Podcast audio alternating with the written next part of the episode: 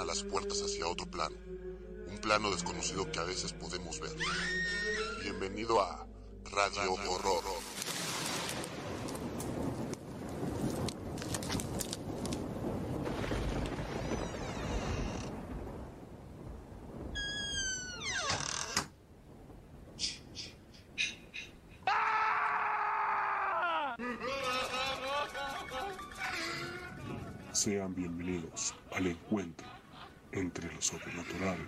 el misterio y la realidad. Entramos a clase, estábamos en las computadoras trabajando y de repente se escuchó una voz, pero no fue una voz muy clara de un niño, o sea, se escuchó como Bolu, el Señor de los Anillos, como si estuviera hablando, pero no se escuchaba qué es lo que estaba diciendo. El momento de que habla, a mi amigo y a mí se nos enchina la piel, o sea, nos ponemos como que de nervios. Y el profesor nos dice, por favor díganme que es su celular. Y nosotros no. Bienvenidos a Radio Horror.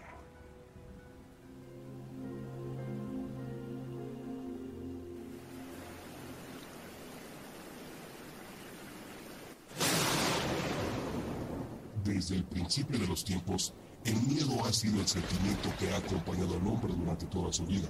Desde que los medios existieron, hemos sido testigos de la evolución de todos y cada uno de los programas que nos han puesto los pelos de punta.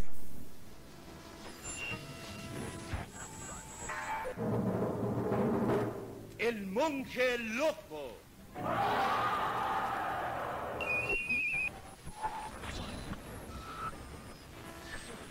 Apague la luz. Y escuche.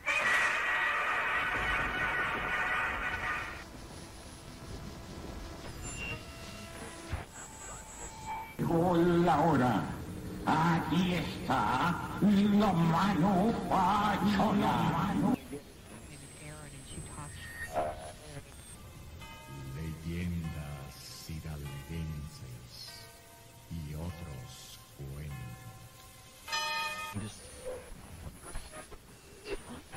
Historias que surgen del más allá, de lo desconocido, de lo sobrenatural.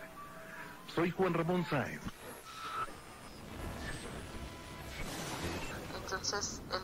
De este de mi hija le, le dice este, que, se le ofrecía, que si necesitaba algo. La viejita nunca le contestó, pero al momento que le habló, la viejita luego luego lo que hizo fue regresarse para irse, pero se iba pegada atrás de la pared. Entonces el primo fue y la siguió, justamente al dar la vuelta de la, de la casa de la, de la esquina, eh, da vuelta a la viejita y a menos de un metro iba el primo, da vuelta al primo y la viejita ya no está.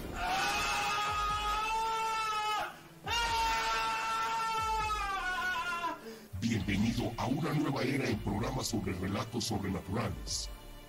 Estás a punto de vivir un encuentro entre lo sobrenatural, el misterio y la realidad. Estás a punto de entrar a Radio Horror.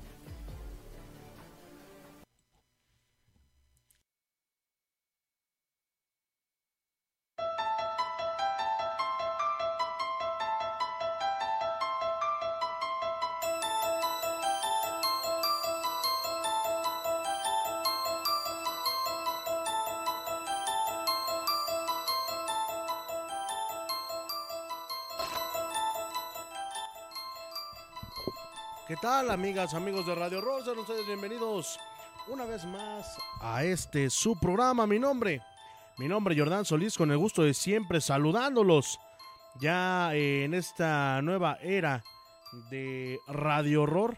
Esperamos seguir contando con su presencia cada miércoles, perdón, cada viernes en punto de las 10 de la noche a través de Facebook Live y también a través de www.radiociudadplástica.com.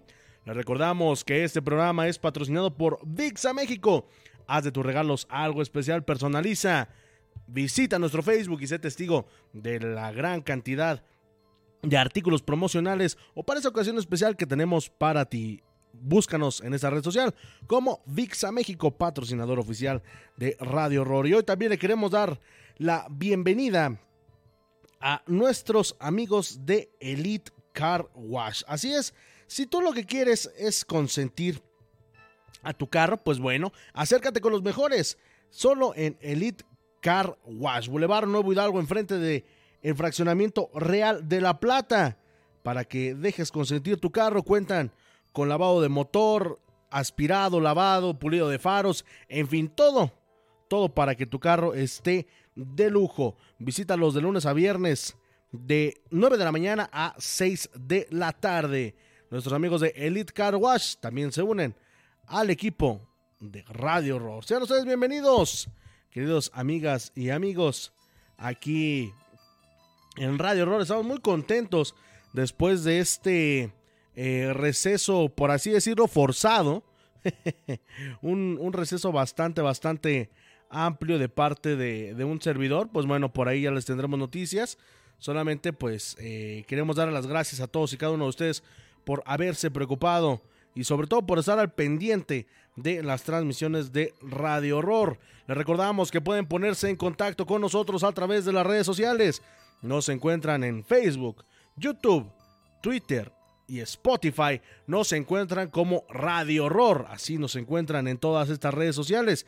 El día de mañana, todos los sábados, estará el podcast de Radio Horror a través de Spotify. Descárgalo y escúchalo completamente gratis en cualquier momento. Te recordamos los números telefónicos en cabina 771-341-0429. 771-341-0429. Así lo marcas desde cualquier parte de la República. Recuerda que solamente ya se marcan 10 dígitos. Pues bueno, solamente lo único que tienes que hacer es marcar 771 341 0429. O si lo deseas, puedes enviarnos tu historia, tu video o fotografía a través de nuestro WhatsApp 771 115 7455. 771-115-7455 está a su entera disposición para que nos compartan, nos compartan sus historias, sobre todo ustedes sean las estrellas de este programa. Dice David Arango, tengo una historia verdadera. Claro que sí, llámanos, ya acabamos de dar los teléfonos para que ustedes se pongan en contacto con nosotros y sobre todo, sobre todo formen parte de esta hermandad, de esta familia de las criaturas de la noche. Así es, queridos amigos, pues qué mejor, qué mejor que iniciar este programa escuchándolos a todos ustedes. Eh, por cierto, hoy quiero hablarles un poquito acerca de, de algunos juegos. Hace, bueno, antes de, que tuviéramos este eh, gran receso, pues bueno, ocurrió por ahí, más bien nos llegó parte de, de, ¿cómo decirles? Como sugerencia para el programa, vamos a decirlo así, como sugerencia para el programa, que pudiéramos hablar acerca de los juegos macabros. Eh, por ahí nos dieron algunos eh, algunos eh, ejemplos. Vamos a leer un, un mensaje que tenemos por acá. Dice, ¿qué tal? Buenas noches. Qué bueno escuchar de nuevo Radio Horror. Muchísimas gracias. ¿Me puedes interpretar mi sueño? Claro que sí. Eh, dice, ¿qué significa soñar con cráneos de aves? Pero los ojos estaban muy normales. El lugar era un lugar boscoso, pero sin árboles. Saludos y buenas noches. Claro que sí, mi querido Marquitos Torres, enseguida te vamos a interpretar eh, tu sueño. Así que, pues bueno, estate muy, pero muy al pendiente. Eh, les platicaba, si ustedes han jugado algo de, de esto que vamos a platicar a, a lo largo de este programa, y aunque no eh, sea del tema, pues bueno, también llámanos y compártenos tus historias. Pero hoy vamos a hablar un poquito acerca de estos eh, juegos un poco macabros. Fíjense que hace muchos años, cuando yo era un poquito más joven, bastante, bastante más joven, eh, existía un juego, la verdad lo recuerdo vagamente, que te ponían en el suelo, acostado, te rodeaban de, de seis veladoras, tres en cada lado, de hecho creo que eran ocho, tres de cada lado, una a los pies y también una a la cabeza. Ponías, se supone, tu mente en blanco y comenzabas a recitar eh, ciertas palabras para que esa persona comenzara a levitar. Fíjense que esta, este juego, pues bueno, eh, es bastante, bastante extraño y sobre todo bastante peculiar, pero muchas personas lo hicieron y muchas personas de las que conozco, pues también eh, suelen, eh, ¿cómo se llama? Suelen involucrarse, vamos a decirlo así, en, en este tipo de, de juegos.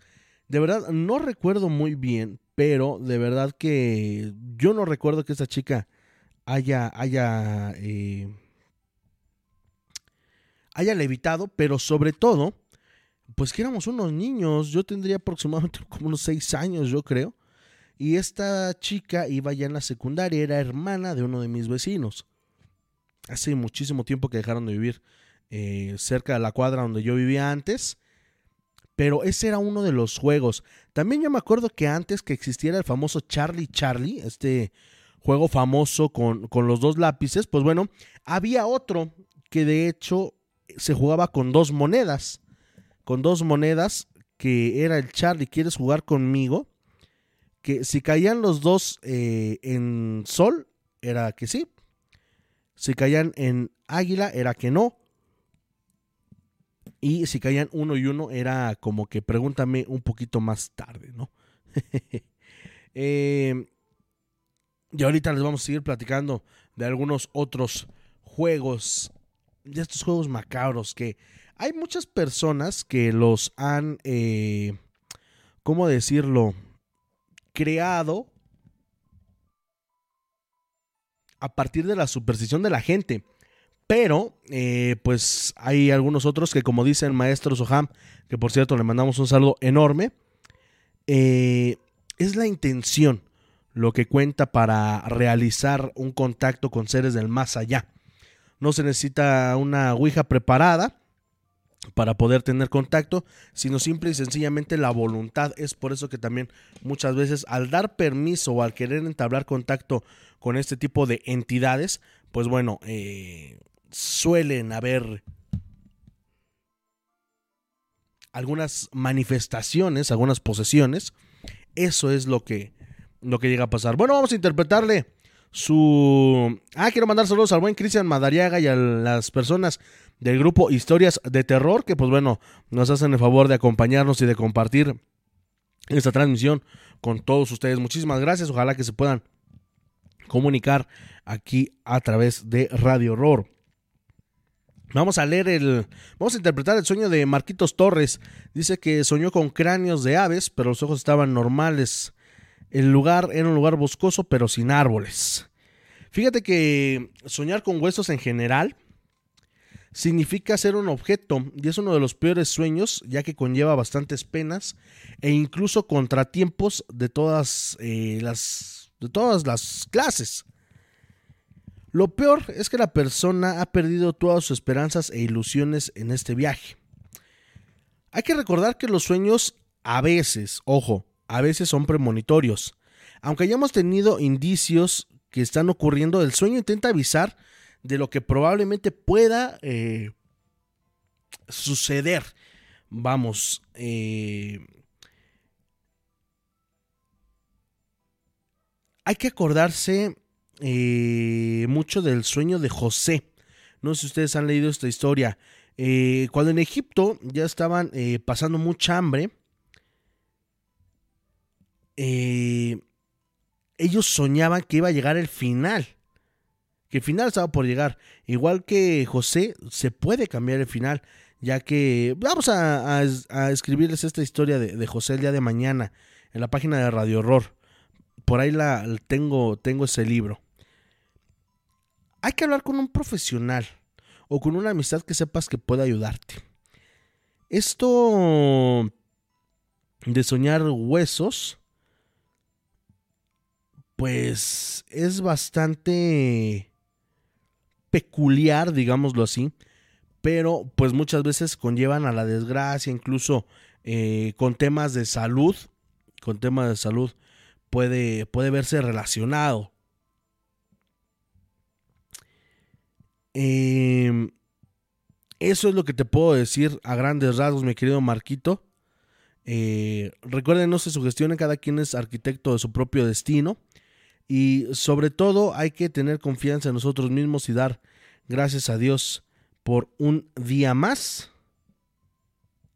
y por estar aquí con nuestros seres queridos. Ahí está, a grandes rasgos, mi querido eh, Marquitos Torres, esta eh, interpretación de tu sueño para que, bueno, ahí lo tengas, lo tengas en cuenta. Saludos, mi querido Cristian Madariaga, muchísimas gracias y un gusto eh, volver a saber de ti. Ojalá, ojalá que pronto podamos ahí platicar contigo y que nos cuentes a lo mejor alguna anécdota. Nuestro querido amigo suamericano, eh, Cristian Madariaga. Así que, pues bueno, son exactamente las 10 de la noche con 17 minutos tiempo del centro de México. Y fíjense que platicando un poquito más acerca de estos eh, juegos que pueden tener contacto con alguna con alguna entidad también bueno el famoso juego del Charlie Charlie ustedes lo conocen que se le pone abajo un papel con sí no y también se le pone un eh, dos lápices perdón se le ponen dos lápices para que pues te pueda responder el espíritu. También aparte de ese, eh, salió uno que incluso un, un, youtuber, el youtuber famoso Dross, eh, hizo, hizo el experimento e hizo el creepypasta. De hecho, también esos los vamos a publicar el día de mañana.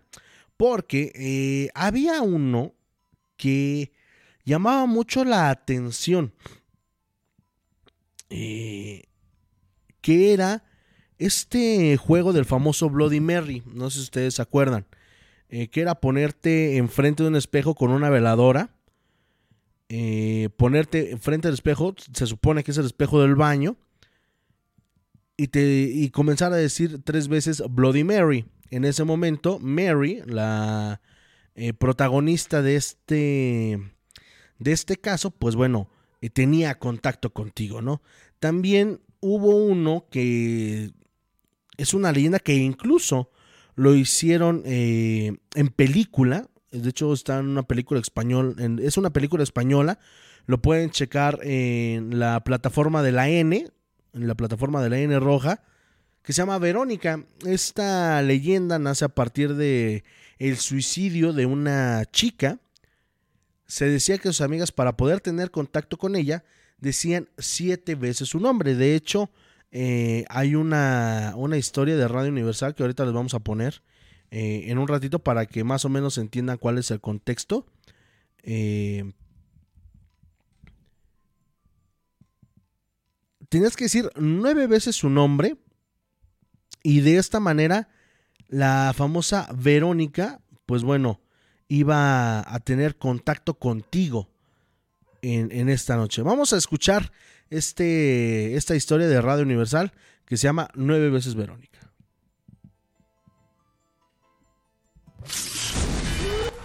Relatos más allá. Frente a la muerte. Cuenta la leyenda que Verónica era una chava que le encantaba el espiritismo pero una vez estuvo burlándose toda la noche de un espíritu. De repente, ese espíritu cobró vida y la golpeó tanto hasta matarla. Como murió violentamente, Su espíritu no descansa en paz. Está condenado a vagar buscando venganza entre aquellos que se meten con los muertos. Ay, no manches, Norma. Esa ni tú te la creíste. Son puros cuentos para niños. Norma y Ana eran dos jóvenes que hacían hechizos de magia blanca para encontrar el verdadero amor o pasar una materia. Yo no creo en los espantos. Creo en la influencia de los astros, en la energía, pero en fantasmas y esas cosas, para nada. Y para que veas que yo no me asusto tan fácilmente, ven, ven, vamos. Vamos al baño. Te voy a demostrar ante el espejo que nada va a pasar si decimos el nombre de Verónica nueve veces. Ana, tú estás loca. Vamos. Debemos respetar lo que no conocemos. No te metas. Ahí ven. Ana convenció a Norma de participar en el juego. Llegaron al baño de la escuela y se pararon frente a un espejo. Mira, ven, ven, ven. Vamos. No, en serio que no, no. Y va la primera, ¿eh? Con ustedes, Verónica. Ay, ¿cómo eres? Ay. Uno. Verónica. Dos. Verónica. Ya van tres, ya, ya. Ay, cálmate. Verónica. Cuatro. Verónica. Verónica. Seis. Verónica. Ya, vámonos, ya son siete. Verónica. Ocho. Y Verónica. Nueve. ¿Ves? No pasó nada. Convencidas de que no pasó nada, Norma y Ana deciden irse. Pero, al abrir la puerta,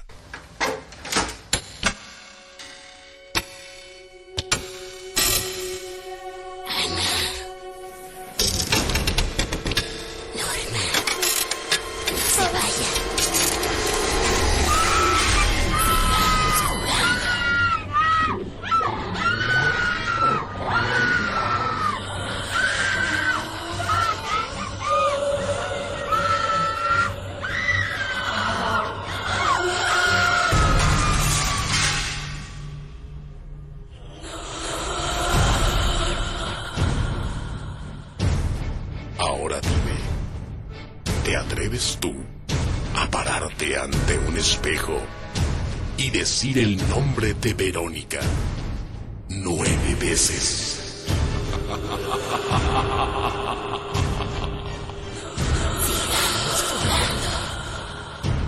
Radio Universal. Viviendo el día de muertos.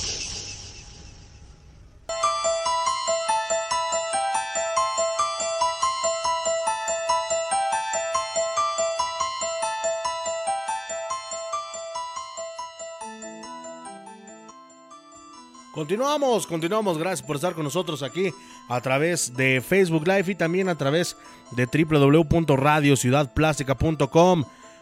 Con miras al décimo aniversario de Radio Ciudad Plástica, estamos completamente en vivo y en directo. Son exactamente las 10 de la noche con 24 minutos.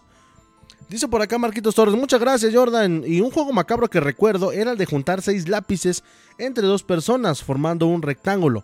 Al preguntar algo, si la parte media a lo largo del rectángulo se movía a la derecha era sí e izquierda era no. Yo me sé una variante, muchas gracias Marquitos eh, por, esta, por esta aportación, te lo agradecemos mucho. Eh, yo recuerdo que también había uno que hacías como una U con lápices y la otra persona debía de tener un lápiz en cada mano. Si se eh, abrían, vamos a, valga la redundancia y a lo mejor eh, el barbarismo que voy a cometer ahorita, pero si se abrían para afuera, eh, digamos, tienen la U y hacían como una especie de casita, para que ustedes me entiendan, era no. Pero cuando esos mismos lápices se unían, era que sí. De hecho, también recuerdo, hablando de lápices, con esto del Charlie Charlie y este tipo de, de experiencias, fíjense que eh, cuando yo era más joven, en la primaria, fíjense nada más, hace poco más de, de 20 años, eh, una, una amiga, no sé de dónde sacó esa idea, una compañera, decía que juntaras dos lápices, que los juntaras así fuerte, fuerte. y que con tu mano hicieras como la mímica que le estabas enrollando un hilo o un, un durex, vamos a decirlo así. De hecho, lo tenías que, cortar con los dientes y a la hora de quererlos separar costaba un poquito de trabajo separarlos. No sé si era eh, la superstición de niños, pero este juego muchas veces lo llegamos a practicar. Y créanme que sí, sí lo recuerdo, lo recuerdo bastante, bastante bien. Eh, saludos a, a, mi amiga Karen. Fíjense que también hay un juego que me parece que igual ahí hay unas experiencias en, en YouTube se dice que es un creepypasta. Por ahí alguien en una ocasión que se puso en contacto con nosotros aquí en Radio Horror me comentó que lo hacen los masones. La verdad desconozco si esto sea real. Este juego lo hacen los masones, entre comillas, y también algunas personas. Que este juego, para la gente que no sabe de qué estoy hablando, se llama Los Tres Reyes. ¿Qué se necesita para los Tres Reyes? Ojo, las opiniones de los participantes y colaboradores no corresponden necesariamente con los del programa o la empresa. Si este programa es escuchado o alguien realiza esto, es bajo su responsabilidad y que lo hagan en compañía de un adulto. lo que necesitas, se necesita una habitación muy grande, vacía y silenciosa y preferentemente que no tenga ventanas. Si tiene ventanas, este, esta recámara, pues bueno, que cubrirlas para garantizar que no haya eh, entrada de luz. Un paquete de velas, solo vas a usar una, dicen, si todo sale bien. Si no, pues van a ser todas. Una tina con agua y una taza, además de un ventilador. Dos espejos grandes. Em, según esto es el, el elemento más importante de este juego vas a necesitar tres sillas, un reloj con alarma, un teléfono celular activo para que puedas pedir ayuda, dicen por ahí. Eh, que le avises a alguien de seguir las reglas y estar de acuerdo con toda esta locura. Hay que decir la verdad según esto del juego y un pequeño juguete u objeto querido de tu niñez. Se dice que hay que empezar a organizar a las 11 de la noche. Hay que colocar una silla en el centro de la habitación mirando hacia el norte. Hay que colocar las otras dos sillas exactamente a la izquierda y derecha enfrente de tu trono. La distancia entre tu trono y el de la reina y el tonto debe ser aproximado de un brazo, eso es lo que se dice. Hay que colocar los dos espejos en esos asientos eh, para que estén frente a ti, uno en la derecha y otro en la izquierda. Si te sientas en tu trono mirando de frente, si haces eso, deberás ser capaz de percibir tu propia imagen reflejada en cada uno de estos espejos. Si puedes ver tu propio reflejo, entonces dicen que lo has hecho bien. Hay que colocar el cubo de agua y la taza enfrente de ti, apenas un poquito fuera de tu alcance. Hay que poner el ventilador detrás de ti y encenderlo. No hay que ponerlo a la potencia máxima porque, eh, pues bueno, puede apagar la vela. Apaga las luces, deja la puerta abierta y vete a tu habitación. Acomoda las velas a un lado de la cama junto al encendedor, la alarma y tu celular. Hay que poner el despertador, se dice, a las 3.30 de la mañana. Hay que apagar las luces y hay que dormir mientras sostienes tu objeto de valor, tu objeto de niñez. ¿Qué es lo que pasa después de esto? Se dice que cuando se despierta uno a las 3 de la mañana con el despertador hay que apagarlo, pero sin encender la luz. Hay exactamente 3 minutos para encender la vela, agarrar el teléfono celular e irte a la sala oscura para sentarte en el trono. Hay que tomar en cuenta que no hay que dejar el objeto de valor. Hay que revisar si hay posibles señales de alerta. Si tu teléfono celular no cargó por la razón que sea, hay que dejar el juego, es lo que se dice. Si la alarma no sonó exactamente a las 3.30, también hay que abandonar el juego. Si encuentra la puerta del cuarto oscuro cerrada y tú la dejaste abierta, también hay que dejar el juego. El ventilador está apagado y lo dejaste prendido, pues es mejor que corras. Si tienes que abortar la misión por cualquiera de los motivos anteriores o varios, sal de tu casa con esa persona a la que le tuviste la confianza y ve a un lugar seguro. No hay necesidad de correr, tienes tiempo para tomar una chamarra y las llaves de tu casa para irte. Después de las 6 de la mañana se dice que todo debe estar despejado y seguro. En dado caso de que todo te haya salido bien, debes de proceder a tomar tu lugar en tu trono. Jamás, escuchen bien, jamás hay que ver directamente a los dos espejos del lado tuyo, siempre viendo de frente. No hay que dejar que la vela se apague. El ventilador recuerda que está detrás de ti. Debes proteger la vela con tu cuerpo que está de pie en medio. Hay una razón para esto y lo vamos a averiguar más adelante. Hay que mirar directamente hacia enfrente en la oscuridad, en la oscuridad, perdón, y no a la vela ni a los espejos. Después de esto, solamente queda decirles que el juego funcionó. No estás solo en la habitación y si tienes una pregunta obtendrás la respuesta. Solo ten cuidado. No todas las respuestas, mi querido amigo, te pueden gustar y no todas las preguntas les pueden agradar. Se dice a los espíritus. Intenta de la manera de lo posible no moverte en todo el proceso. Es normal que tiembles, pero hay que tranquilizarse muchísimo, ya que quizá el ente con el que tengas contacto eh, lo considere como una grosería.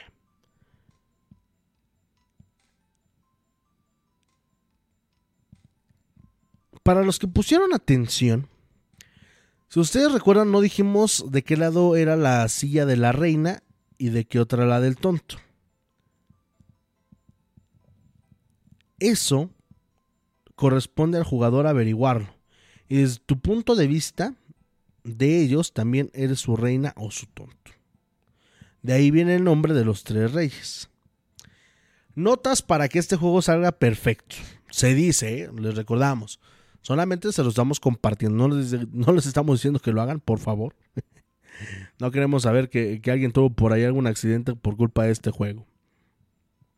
No ves directamente a los espejos ni a la vela. Esta sirve para mostrar el camino del portal hasta donde este termine. Solo hay que mirar al frente y si necesitas esperar a las 4.34 de la mañana, todo habrá terminado. No hay que apagar la vela, o sea, no la apagues tú mismo, para eso está el ventilador. Recuerda que, perdón, recuerda que la vela la estás protegiendo con tu cuerpo. Así que eh, por ningún momento, por ningún motivo, perdón, hay que moverse rápidamente, ya que puedes apagar la vela antes de tiempo y el ventilador, pues obviamente no cumpliría su función.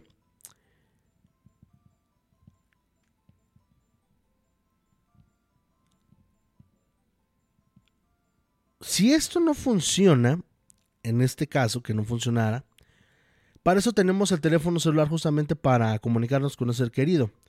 Si no funciona, tener el vaso de agua y el, el, la tina, el cubo de agua, para apagarlo. Pero esto no puede tocarte.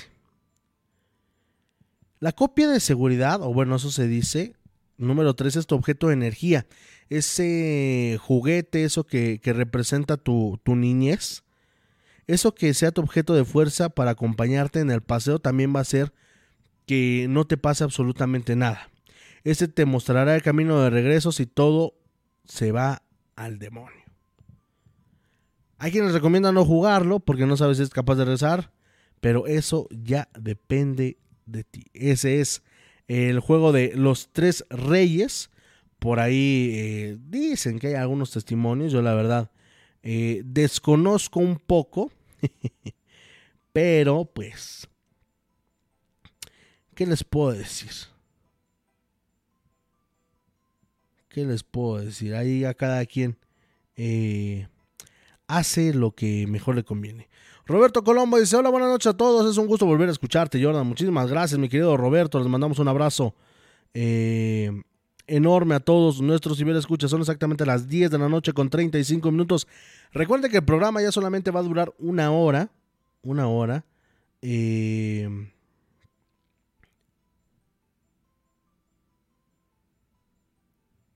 para que, pues bueno, ustedes se pongan en contacto. Ya no va a durar ni dos horas ni hora y media, solamente va a durar una hora, ¿vale? Para que ustedes eh, tomen sus precauciones y pues bueno, nos compartan sus historias a lo largo de esta hora.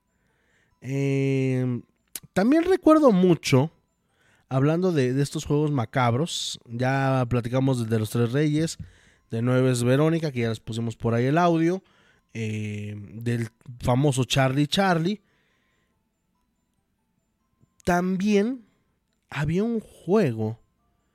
Eh, ah, bueno, el, otro Charlie Charlie, el Charlie Charlie más viejo, que se jugaba con las monedas. Eh, pero. Dice Roberto Colombo, ¿por qué ya va a durar tan poco tiempo? Porque no hay participación de parte de, nuestro foro. Parte de la gente que nos escucha, pues bueno, ya decidimos eh, junto con la, la gente de Radio Ciudad Plástica y un servidor, pues bueno, llegamos a, al acuerdo que solamente va a durar una hora. De hecho, por ahí les publicamos un comunicado hace una semana, me parece, que les compartimos ese, ese comunicado acerca de, de la actualidad de Radio Horror. Ojalá que nos sigan acompañando en esta, en esta noche, las noches de viernes. Obviamente también estamos como a reserva de... ¿Cómo se llama? De quizá poderlo cambiar al miércoles para que haya un poquito más de, más de audiencia. Ustedes compártanos, compártanos qué juego conocen, qué juego llegaron a practicar ustedes de estos juegos macabros. Eh, les digo, yo recuerdo el Charlie Charlie, el que era con las dos monedas, eh, ligero como una pluma, creo que así se llamaba ese, ese juego que les decía yo que practicaba yo de niño, entre comillas. Y esos son a grandes rasgos, pues, los, juegos. Obviamente también, eh, aparte de, de esos, pues bueno, ya platicamos de, del Bloody Mary. Muchas veces este tipo de, de, juegos de rituales de invocación, porque sí son rituales de invocación, porque se tiene la... no la necesidad, pero sí la intención de contactarse con seres de, del más allá. Pues bueno, en esta oportunidad, sea el juego que sea, pues bueno, eh, puede resultar bastante peligroso. Hay incluso algunos eh, que ponen un pentagrama y unas monedas, por ahí leen algo, de verdad desconozco eh, qué es lo que lean, pero por ahí algún conocido alguna vez me dijo, me dijo acerca de eso. Eh, pues bueno, como ya lo saben, pues el juego de, de, la Ouija, que ya lo venden en cualquier, incluso en cualquier juguetería, le preguntamos, ustedes recordarán al maestro Soham, que reiteramos el saludo y el abrazo para él, acerca de qué es lo que pasaba, ese tipo de, de ouijas, ese tipo de, juegos de mesa, mal llamados juegos de mesa, eh, qué es lo que pasaba, qué es lo que eh, acontecía, porque pues bueno, se supone que esas tablas deben de estar preparadas justamente para tener un... Eh, una respuesta inmediata, vamos a decirlo así. Eh, saludos para el buen Ritais Benítez y a todos nuestros amigos de Grupo Tuzo Taxi que nos andan escuchando por ahí en las unidades móviles que ellos manejan. Así que le mandamos un, un saludo a todos nuestros amigos del Grupo Tuso Taxi. Recuerda que si quieres comunicarte con ellos y un servicio de calidad, llama al 771-342-2905. 771-342-2905 o al 771-342-3853. 771-342-3853. Encuéntralos en Facebook y también en Instagram como Tuso Taxi y en Facebook como Grupo Tuso Taxi. Saludos al buen Ritais Benítez que nos está escuchando aquí eh, en Radio Ciudad Plástica. Por acá eh, se está poniendo eh, bello con, con, su me gusta el buen Ritais. y les platicaba esta cosa de la Ouija, pues digamos que más que tener preparada una tabla, es tener preparada la mente, ya que estamos permitiendo que un ser que no conocemos se ponga en contacto con nosotros. es sumamente peligroso eh, realizar este tipo de prácticas, más esta, ya que si se tiene un, un contacto, vamos a decirlo así, con algún ser, con algún ser eh, que no conocemos, pero justamente es lo que nosotros buscamos, tener este, este contacto. Lo único que hay que hacer, muchos dicen, es que hay que prepararse con veladoras, que en la noche, no. Esto lo pueden jugar en su casa, en su sala, en su comedor. Y lo único que tienen que hacer, incluso hay personas que han hecho una ouija con un pedazo de papel, una hoja, ponen el, el abecedario en medias lunas, ponen el sí, el no y abajo el adiós y con un eh, con un borrador, con una goma, hacen eh, hacen su ouija. Hay en ocasiones que estas personas llegan a, pensar que, pues bueno, no, no tendrá ningún contacto, pero al contrario, al permitir tú que un ente tome contacto contigo, pues obviamente le estás permitiendo casi casi que haga con tu vida pues lo que él quiera. Este juego, eh, el juego de, de, la Ouija es bastante, bastante antiguo. De hecho, eh, tenemos por ahí eh, una, una, historia en, en Radio Horror de, de, la Ouija. Porque fíjense que este, este tablero, esta, esta Ouija data de, pues híjole, por allá de 1800, 1890, yo creo. Eh, si mal no recuerdo, fue Elijah Jefferson Bond. Si mal no recuerdo. Si alguien puede este, igual investigar, se lo vamos a compartir de todos modos mañana. Eh, junto con su esposa y un amigo. Eh, digamos que la patentaron. No se sabe en realidad si ellos fueron quienes inventaron el juego, pero sí son los que lo patentaron. Eh, ellos hicieron, híjole, de las suyas por Europa y por Estados Unidos. Eh, ya para finales de los 1800, Charles Kennard ya tenía una empresa eh, ya tiene una empresa que realizaba eh, las tablas de la Ouija. Roberto Colombo tendré que visitar la casa Mijangos en la noche y grabar para subir la audiencia. Fíjate que Claudia Mijangos hace algunos años me parece que salió ya de la cárcel ¿eh? y tenía que cumplir eh, una condena de, de, arresto domiciliario allá en Querétaro eh, dentro de esa casa. ¿eh? Eso es lo que se dice por ahí. La verdad, eh, de dicho al hecho hay mucho trecho. Pues yo no creo que, que haya pasado eso. Les vamos a, compartir el caso de la casa Mijangos. Para gente que nos escucha ahí desde el extranjero, se los vamos a compartir ahí en, en la página. De hecho, eh, teníamos por ahí unas investigaciones que hacer en, en algunos eh, recintos.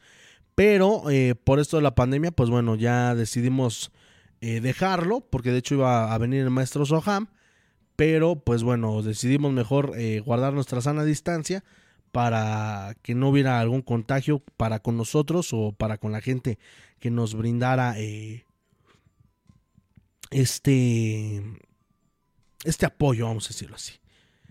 Les platicaba de Kennard, de Charles W. Kennan. Él fue el que inventó el nombre de la Ouija. Antes solamente se llamaba tabla, afirmando que era, se dice, que era una palabra egipcia que describía la mala suerte. Afirmaba que esto se remontaba a Egipto, aunque no presentó ninguna evidencia para confirmarlo. Posteriormente, la, la patente fue vendida a William Fold, cuya compañía comercializó el juguete hasta que en 1966 los hermanos Parker adquirieron los derechos de esta. Eh, la Ouija tiene muchas similitudes con la Sairaigia, que es un sistema de adivinación árabe que se practica eh, pintando letras del alfabeto dentro de unos círculos que representan las esferas celestes. Las divisiones de cada círculo se extienden hasta su centro y llevan el nombre de rayos. En cada rayo vemos inscrita una letra. Cuando una de las letras tiene un valor numérico, más bien cada una de las letras tiene un valor numérico. Para hacer una consulta se debe de partir de las letras que forman la pregunta y de la situación astronómica en el momento que se hace la pregunta y luego se dice que se transponen estos datos a factores numéricos que a su vez serán transformados en letras y así darán la respuesta. Imagínense nada más. Qué, qué enredado, ¿no? Es jugar, jugar esto. El único fin de la Ouija se supone eh, tiene como fin el contacto, aunque no entres en un trance mental, tiene eh, el fin de entablar comunicación con alguien. Las personas que participan en la sesión con espíritus o almas perdidas, personas e incluso hay personas que hasta con mascotas. El tablero de la Ouija tiene un puntero móvil de forma triangular que se le llama eh, el oráculo, que incluso se puede eh, sustituir por un vaso, por un vaso de vidrio. Todos los jugadores ponen sus dedos índices sobre este triángulo. A cada lado del tablero hay un sí y del otro lado un no. Arriba hay un hola y abajo un adiós, los que les comentaba. Y en forma circular las letras del abecedario para comenzar el juego. Cada participante se supone que hace una pregunta y espera que el puntero se mueva hasta una letra y hasta otra hasta formar una palabra completamente coherente. Un experimento realizado, ya entrando a qué es lo que mueve a la Ouija, un experimento que realizó Larry Bayow, se dice que los participantes no veían las letras que señalaban, no se formó ni una sola palabra coherente en el tiempo que duró la prueba. Esto demostraría que son los participantes quienes realmente crean las palabras, ya sea de manera voluntaria o inconsciente, y que por lo tanto se necesita ver forzosamente el tablero. Esto da pie a la teoría eh, de acción de, de acción idiomotriz.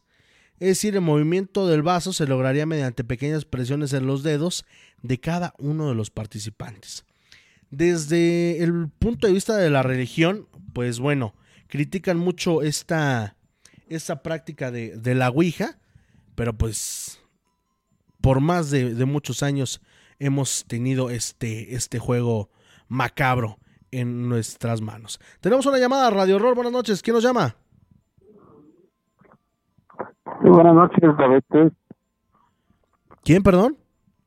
David Tarango. Hola, David, ¿cómo estás? ¿De dónde nos llamas? De aquí de Pachuca, Hidalgo. ¿De qué colonia nos llamas, mi querido David? De aquí de San Pedro, Traquilpan. Oh, perfecto, saludos para toda la gente que nos escucha allá en San Pedro, Traquilpan. Platícanos, mi querido David, decías que tenías una historia que contarnos. ¿Qué es lo que nos contarás en esta noche?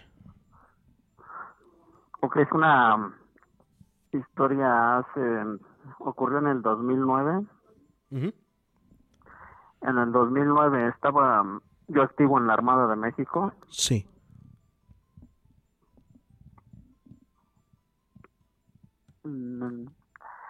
El día 2 de noviembre cumple años mi hermana.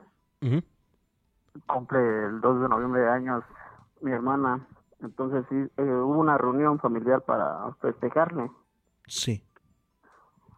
Entonces, este, a la hora de, ya después de cenar, uh -huh. pues estábamos, estábamos, este, conviviendo, estábamos jugando cartas, baraja, uh -huh. La familia. Sí. Entonces, este, entonces, este, andábamos tomando, ah, bueno, apenas íbamos a empezar a tomar, estábamos tomando Bacardí uh -huh. y me, ya eran como las nueve de la noche, nueve y media, un aproximado. Sí. Y mi, y en, en, lo que estábamos en el comedor, pero en el comedor los que estaban sentados de mi lado izquierdo, uh -huh. da, eh, de, de, esa vista da hacia la recámara de, de mi mamá. Uh -huh. Entonces dice, dice un sobrino que estaba de mi lado izquierdo que había visto un, una alguien que entró a la recámara de mi mamá. Sí. Entonces, este, igual le, le, le, me dice mi, mi esposa, no, yo igual alcancé a ver a alguien que entró y cerró la puerta y la y, y prendió y apagó la luz. Vaya. Yo le digo, este, no, pues, o sea, yo me fui a lo más lógico, no creo, porque sí teníamos un sobrino más o menos, porque ellos vieron que es alguien, era alguien, una sombra pequeña. Entonces van, entonces este ya yo les digo, no creo, fue un sobrino que, que yo tenía al lado derecho que él no vio nada porque estaba de espaldas. Fue, se asoma, prende la luz, no ve nadie. Y le digo, ya ves Paco, le digo a mi sobrino, se llama Francisco Paco, le decimos. Le digo, ya ves, este no no hay nada. Le digo, no, en en serio, clarito, yo vi que alguien entró a la, al cuarto de mi abuela, prendieron y apagaron la luz. Le digo, no, ¿cómo crees? Le digo, no, pues a lo mejor ni hemos tomado y ya estás este de mala copa. No, Sí, en claro. serio, tío, en serio, en serio. Le digo, no, ¿cómo crees? Y me dice mi esposa, le dice, sí, David, en serio, yo yo lo vi, yo igual lo vi. Digo, no, ustedes este, hay que seguir conviviendo, ya olvídense de eso. Sí. La, entonces pasa pasa un rato y este ya les digo salud en la primera. Mi sobrino todavía me dice, sí, salud. Nos tomamos una. Y ahí mi sobrino prende un cigarro y ya ahí se queda. Yo sigo platicando, jugando baraja. Y mi sobrino que se, se quedó viendo fijamente en la recámara de, de mi mamá. Pero ya no se movía, ya nada más su cigarro. ya O sea, como cuando ya no fuma, ve que sacaba toda la colilla y estaba pura ceniza todo. Sí. Casi todo el cigarro. Y, digo, y le digo, Paco, salud. Paco no, no reaccionaba, él se quedó así fijo, viendo hacia la recámara de, de mi mamá. Y yo digo, ¿ahora qué? ¿Qué onda? Le digo, Paco, reacciona, le, le empiezo así como a dar unas cachetadas. Y él no, nada más se movía su cabeza de las cachetadas que yo le daba, él nada más así meneaba su cabecilla, pero era de lo que yo le hacía. Claro. Entonces yo me fui a algo más lógico, dije, no sé, a lo mejor le dio a- algo alcohólico, no sé. Yo me fui a algo por la salud. Quedó algo así como, digamos, en shock, ¿no? Que no respondía. Ajá, sí, yo me fui hacia algo, a la salud, o sea, hacia algo de, no sé, algo que tuviera una enfermedad, no sé. Entonces yo lo que hice fue de la silla, bueno, o sea, cuando estaba así, antes de eso yo le dije, deje de hacerle a la payasada, güey, ya reacciona, Ujú. Y agarro su cuba que él tenía y le y así como se quedó como un poco abierta la, la boca que se la meto así en la boca o sea se la trinqué y dije ahorita él va a reaccionar y se la va a tener que tomar porque se la estoy trincando Claro. no así como se la se la subo todo se le sale por la boca y él siguió así dije ahora qué show no este güey está así bien este se quedó fijo viendo y dije no este güey ahora qué, qué onda se Ujú. quedó paralizado qué show que lo recuesto y pues ahí estaba mi mamá, mi hermana, mi cuñado, otros sobrinos, mis hijos, todos viendo. Yo me voy a lo más lógico, le digo, ¿qué, qué, qué onda, Paco? Lo empiezo a pegar, pido una almohada porque lo recosté en el suelo y ya él se queda, este, así fijo y no reaccionaba. Yo dije, ¿ahora qué onda? No lo voy a llevar a una clínica. Ujú. Le digo, a lo mejor tiene algo, le pasó algo. Luego, como su esposa de mi sobrino dijo, no, es que luego dice que le duele su corazón o algo así. Claro. Se, se, se queja mucho. Entonces yo me voy a lo lógico. Le digo, no, vámonos aquí al... Había ahí en...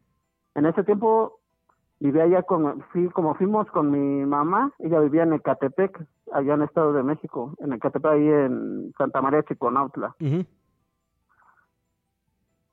Entonces, este, había una clínica arriba de su casa de mi mamá, hay una clínica, y justamente cuando lo vamos a llevar, iba- íbamos en camino, o sea, yo lo bajé cargando la- el segundo nivel, me bajo en las escaleras, lo bajo cargando, mi cuñado me abre la puerta, lo subimos, y casi llegando a la, a la, al hospital donde lo iba a llevar para ver qué tenía, pues mi, mi sobrino el otro este su hermano de él él le iba él le iba diciendo groserías porque lógico pues a nosotros igual a mí me contaba mi mamá que a los espíritus este se les corre que mentándoles la madre diciéndoles grosería o así.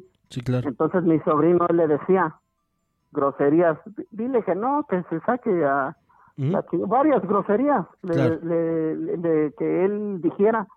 Y mi sobrino cuando empezó así a alterarse mi otro sobrino, él como que empezaba a reaccionar y quería hablar, pero él decía, no, bla, bla, bla, bla". Ah, pero así como, sí queriendo decir lo que le decía, pero no se le entendía porque él estaba como, como ido, estaba así como poseído el güey.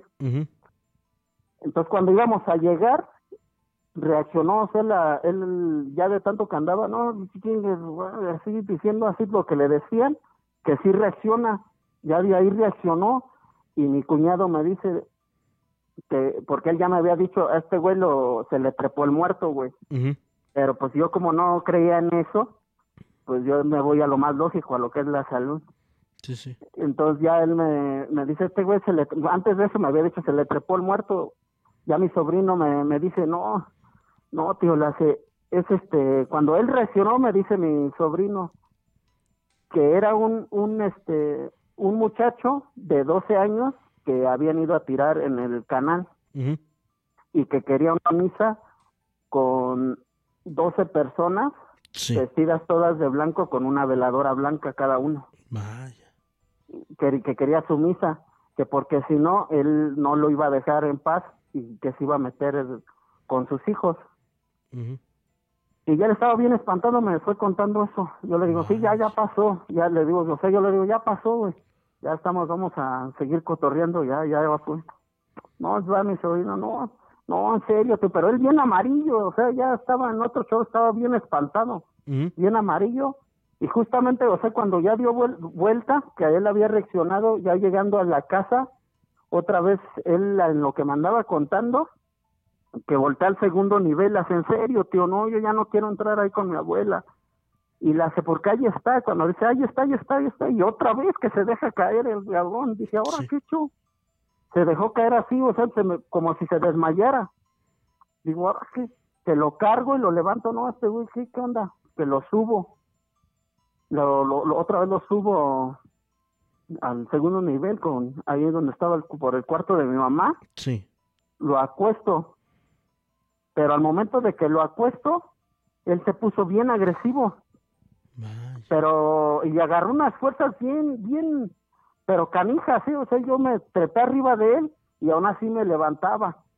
Y me decía un chingo de groserías, quítate hijo de tu pinche, quién sabe qué. La sé, tú no sabes nada, tú tienes mucho miedo por dentro, pero no, este, tú tienes mucho miedo por dentro, pero no lo demuestras. Y sí, la neta, sí, yo ya tenía un chingo de miedo porque lo, lo veía bien acá. Y luego todo su casa de mi mamá hacía un frío, pero, pero tremendo, ¿eh? Hasta salía humito de la, cuando uno hablaba, salía humo, de Ujú, que el- como el si estuviera nevando, no sé, así. Se salía ahora sí que en la parte de afuera, al patio, eh, eh, eh, atrás, eh, en la parte de arriba, no, ahí estaba calientito. Adentro, no, era un, este... Mucho frío. Sí, muchísimo. Entonces yo cuando estoy a- arriba de él, él me empieza a decir groserías y, y, y ya de ahí se acerca a su esposa de, de su hermano de él. Estaba, estaba embarazada ella y ahí hay algo que pues yo, era lo que vi todo, o sea, porque ella se- se le acerca y le dice, Paquito, ya, cálmate, por favor, Paquito, ¿qué tienes? Que la agarra así de repente, que le voltea a ver, pero cuando la volteó a ver, lo negro de los ojos ya no se le veía, se le veía así blanco. Blanco, yo, yo estaba pero chinísimo, la neta yo quería ya echarme a correr, ¿eh? Claro. Tenía una así, o sea, un pinche miedo ya de repente cabrón de, de ver cosas que yo no dije, ahora qué onda, pero ni modo de dejar a mi familia y mis hijos ahí, mis hijos estaban pequeños, ahorita uno ya tiene 17, el otro tiene 15 y se acuerdan bien de todo que hasta se metieron debajo de la cama porque mi familia lo vio todo. Sí. Entonces cuando lo dice mi, cuando le dice mi, mi sobrina eso, estaba embarazada, que le agarra el brazo y le dice, tú cállate, pinche. Le empezó a decir groserías fuertes, ¿eh? Le Ujú. empezó, tú cállate, pinche puta, ¿qué quieres que me meta a tu cuerpo y mata a tu hijo que acabo no tiene alma? Yo dije, ahora, ¿qué, qué onda? O sea, eso, eso sí ya es un demonio, no se le, le, le dijo eso, que se pone a llorar mi, mi sobrina y se salió. Ya no ya no entró para nada, o sea, ya ahí en la, estábamos en la sala, pero en la parte de arriba, No, mejor se quedó afuera. Luego igual va su, su esposa y le dice, ya, mi amor, Francisco, le empieza a Ujú, ¿Qué Tratando de calmarlo. amor? Sí, algo así, porque pensaba, no sé, que tenía algo así. Le hace, tú cállate, pinche, pinche puta, ¿qué quieres que vaya contigo y te viole? Y te haga, ¿no? Le, le empezó a decir un, un buen de groserías, como si le dijera a una prostituta, o sea, pero, pero fuerte, igual se puso a llorar. No, pero ya y, y ahí dije, no, yo cálmate, Paco, pero había, tenía unas fuerzas que yo, la, yo igual yo ya andaba perdiendo las, o sea, ya, ya como que ya me andaba debilitando, o sea, yo ya igual andaba perdiendo porque agarré unas fuerzas bien, Sí, claro. bien cabronas. Y luego mi cuñado, yo decía, en lugar de que este cabrón que está más monote que yo me ayude para que nos relevemos, Sí, claro. Pues no, no, no, no me ayudaba. Yo dije, Decía, "Ah, yo mejor lo veo desde lejos, decía. Sí, sí, entonces yo la cuando luego ahí, ahí va otra cosa fuerte, o sea que yo vi Sí. y vio toda mi familia, mi familia es católica, Uh, va mi va mi madre y saca una cruz de porque ella tiene su capilla, por- tiene su capillita y con muchas imágenes, Sí. Trinca la cruz, le, y va y le trinca la cruz porque me decía, ay hijo, ¿qué hago? ¿Qué hago? Mi madre en ese tiempo tenía 53 años. Sí. Va y le trinca la cruz y la empezó a lamber. La empieza a lamber mi sobrino y, y dice, ¿qué es o qué? Ese es nuestro pasadizo para venir nosotros a este mundo. Claro. Ahí nosotros nos escondemos. Y la empezó a lamber. Igual trincó una su, su virgen y, lo, y los lambía y se burlaba. Sí. Yo dije, ahora, ¿qué, ¿qué onda, no? O sea, y ya me puse, a- yo lo veía todo y todo lo que decía. Pues dije, ahora, ¿qué, qué, qué show? Sí, claro. Ya mi jefa igual se, eh, como que se agüitó, no sé, que quita sus, sus, le quitó sus imágenes y la, la retira. A todos los, man- los mandó a la goma con groserías fuertes. Yo era el único que estaba ahí. Entonces, antes de su esposa de mi otro sobrino, tenía una novia que era este, que era cristiana. Entonces yo a lo que supe, a lo que sabía que pues igual habían re- este como posesiones Claro. satánicas y yo me imaginé que eso es, yo dije, esto es una posesión. Claro. Entonces le digo, háblale a tu antigua novia y dile que si puede venir su pastor o el, el que esté ahí en su templo, en lo que, como le digan. Ujú. Le digo, porque aquí tienen a alguien que pues siento que tiene un demonio, no sé. Claro. Y, y sí, sí, y sí habló, ¿eh? O sea, le, que le, le dice y que habla. Entonces, en el tiempo que estaba diciendo ahí groserías, ahorita yo se lo digo así tardado, pero eso fue como unos 15 minutos, lo que tardó 20 minutos por Claro. mucho, todo ese tiempo. Entonces, este, mi sobrino se vuelve a recuperar así de repente y se me queda viendo y me dice, ¿qué, qué pasó, tío? Ujú. ¿Qué, qué pasó? Suéltame, tío. Así, y yo digo, ahora este cabrón ya está Regresó bien. en sí. Sí, estaba bien. Ah, Ya se para y empieza a llorar, ¿no? Y le cuenta a mi mamá, le cuenta a su mamá, les, nos contó a todos, pero yo como yo ya tenía, yo ya estaba así como debilitado, no sé qué tenía, que como yo estaba encima de él, de- yo salía a respirar un poco. Ujú. Entonces él les estaba diciendo lo mismo que me dijo a mí, que era un, un, un niño que fueron a tirar en el canal, que estaba todo vestido de negro con gabardina y que quería una misa con 12 personas, todas vestidas de blanco y con una veladora, todos con una veladora, que porque si no, él iba a venir y se iba a llevar a sus hijos, y en ese tiempo pues sus hijos no estaban bautizados, que porque no, y les mencionó eso, porque tus hijos no están bautizados y voy a venir por ellos. Vaya. Entonces, este, pues estaba llorando ahí mi, mi sobrino, le digo, no, yo ya, le digo, ya pasó, ya pasó, pero yo ya le había dicho a mi otro sobrino que, que trajeran a su pastor, al representante del templo. Sí, claro. Entonces, de ahí mi sobrino lo que andaba platicando, andaba llorando, y nosotros sin saber, él dice de repente, no, no, díganle que se vaya, díganle que se vaya. ¿A quién? ¿A quién, quién se va a ir? No, díganle que se vaya porque se va a llevar a mis hijos y de repente otra vez que se cae. y pues él pues él ya había él ya sabía ya había sabido que ya está, ya había entrado el pastor el vato este ya había entrado y, y empezó este este güey se volvió a tirar Sí. yo dije ahora qué chun no pues otra vez que se cuando me quería otra vez así agredir lo agarré pero ahora lo senté en el sillón y lo tenía bien agarrado Sí. entonces entra el pastor, entró, cuando entra, este, me, yo lo, yo lo tenía agarrado y le digo, me dice el pastor, suéltalo, lo agarra la cabeza, le hace suéltalo, le digo, no, porque está bien agresivo, le va a, lo va a querer golpear, le hace, no, tú suéltalo, y él empezó a orar, porque empezó a hablar por, de, por la palabra de Dios, empezó a orar, empezó a orar y mi sobrino nada más le, le, le decía cosas. Sí. eh, que, que sacara a chingar a su madre, todo, pues, varias groserías fuertes le dijo. Sí, claro. Pero entre la oración él se empezó a calmar, se empezó a calmar.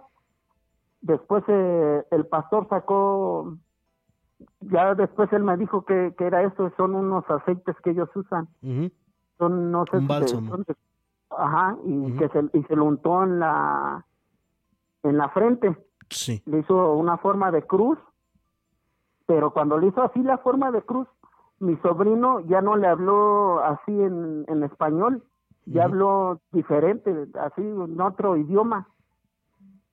Y, y, y el, y el pastor le respondió en el mismo idioma, ya después este me dijo el pastor que él, él habló en latín.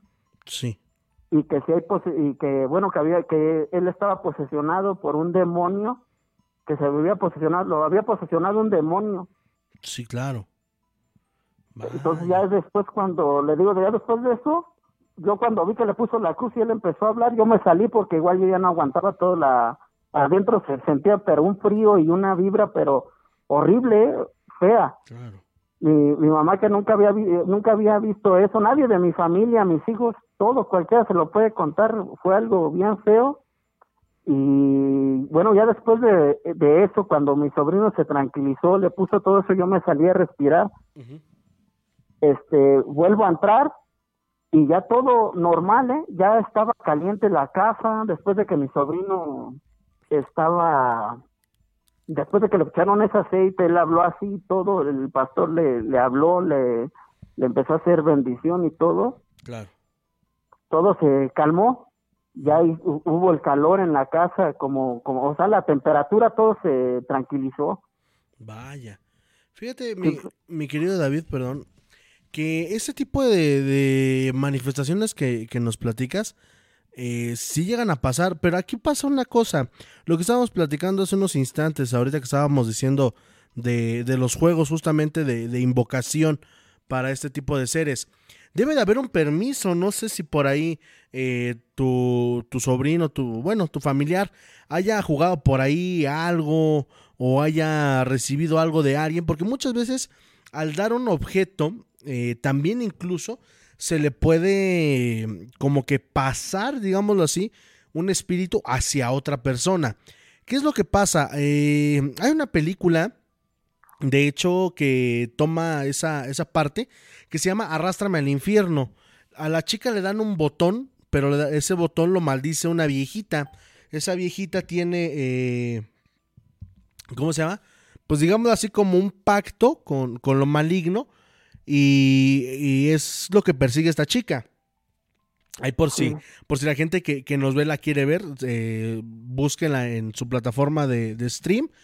Pero esas, esos, eh, híjole, se, se me fue el nombre, ese, ese tipo de manifestaciones, o más bien, cómo se comportó tu, tu familiar, pues sí es obviamente un, son síntomas de posesión. Eh, la fuerza desmedida, obviamente eh, hay personas que incluso aquí en Radio Horror no, nos ha tocado eh, ver y estar en, dos exorcismos, es que personas que miden 1,50, 1,60 tienen la fuerza como de alguien de 2 metros, 2 metros 20. Y Sí, lo- de hecho, mi sobrino me dio unos, unos 55, creo. Imagínate, entonces, ¿qué es lo que hacen estos entes? Eh, obviamente buscan el alimentarse de energía. ¿Por qué te sentiste debilitado? No tanto por la fuerza que estuviste haciendo. Más que eso fue que este ser, como estaba haciendo... Eh, tu atención la, ponías en él, lo que hacía era jalar tu energía, jalar tu energía, jalar tu energía. Y es por eso que tú te sentiste de esta manera como debilitado. Eh, después de esto, mi querido David, ¿hubo alguna otra manifestación de parte de, de tu familiar? No, porque, bueno, hasta la fecha que le platico y se queda callado y se retira y le, lo toma todo a mal de eso, porque dice que sí fue algo muy fuerte, que no pudo dormir ya varias noches. de hecho, yo cuando me fui de ahí, este, pues al otro día me tenía que presentar, pues, estaba en la Armada, en la Marina. Yo igual, yo no pude dormir, yo nada más volteando en todo, ni quería pre- ni quería apagar la luz.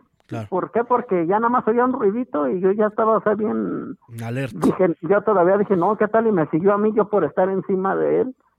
Y como dice, o sea, sí agarró una fuerza bien fuerte y siempre me quiso lamber porque yo lo tenía agarrado de los hombros y yo levantaba su su cabeza y luego lo, lo, lo, lo que es este la pupila, todo el iris, lo, lo negro de los ojos. Sí. Todo eso lo subía hasta arriba y, lo, y ponía sus ojos completamente en blanco, levantaba la cara y sacaba su lengua y me quería lamber. Sí, Y me decía de cosas y me quería, no, y ahí es cuando yo sentí ahora sí que se siente bien horrible eso, ¿eh? Sí, se sí, siente uno como, no, la- la- yo sí tenía ganas de, ahora sí, eh, como pues yo, yo me voy, no sé, tenía unas ganas así, porque sí, nunca ha visto algo así. Sí, sí, sí. Y ni mi madre que está grande, ni mi hermana, todos casi me dejaron ahí solo porque yo lo agarré y ellos bien espantados y yo agarrándolo, ni mi cuñado, tu hermano bien preocupado, no, santo, muy, muy feo y pues como me dijo el pastor, que fue una posesión, pero que era una posesión, este, baja, que porque va por niveles, que apenas Sí. estaba agarrándolo. De- depende mucho de, del ser que, que entre en uno, ¿eh? Depende muchísimo de eso. Y eso de que él no se acuerde y de que haya llorado después de, de esta posesión, también es un síntoma de liberación.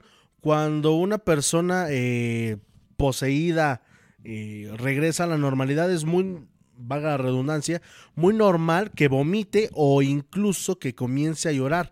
¿Por qué? Porque es, digamos, como una especie de liberación que tiene su cuerpo y su mente para pues volver a estar tranquilo. Eh, afortunadamente, pues bueno, ya no sucedió otro episodio.